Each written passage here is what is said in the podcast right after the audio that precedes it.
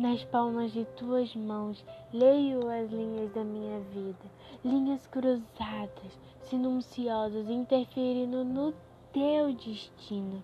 Não te procureis, não me procurastes, íamos sozinhos por estradas diferentes, indiferentes. Cruzamos, passávamos com o fardo da vida. Sorri, falamos. Esse dia foi marcado com a pedra branca da cabeça de um peixe, e desde então caminhamos juntos pela vida.